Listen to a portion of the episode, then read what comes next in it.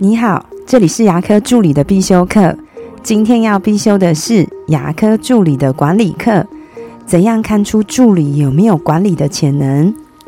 有位医师来信问我，他说他现在有几位助理跟诊都很熟练，没有问题。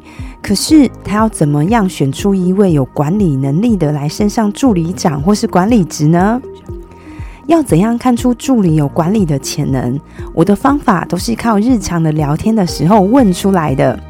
我很喜欢问助理几个问题，就像是你的目标是什么？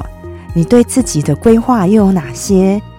当然，这样的问题可以问得可大可小，小到就像你拿到年终奖金想要怎么花？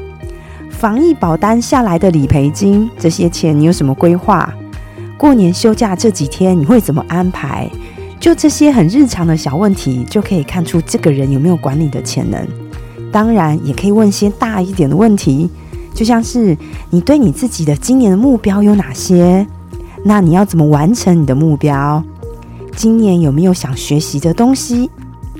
我很喜欢问助理有关于自己的事情，因为我发现连自己都管理不好的人，要怎么把诊所给管理好？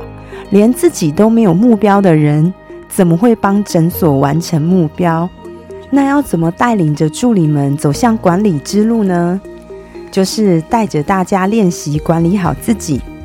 如果助理的目标是减肥，那就带着助理做好身材的管理；如果助理的目标是有效率，那就带着助理做好时间的管理；如果助理的目标是买车买房，那就要带着助理做好金钱的管理。要把诊所管理好之前，一定要先管理好自己。讲到这边，你自己的今年目标又是什么？又想怎么完成它呢？也欢迎你跟我分享哦。我今天的分享就到这边。如果觉得今天的内容对你有帮助的话，请帮我下载下来或分享出去，让更多人听得到。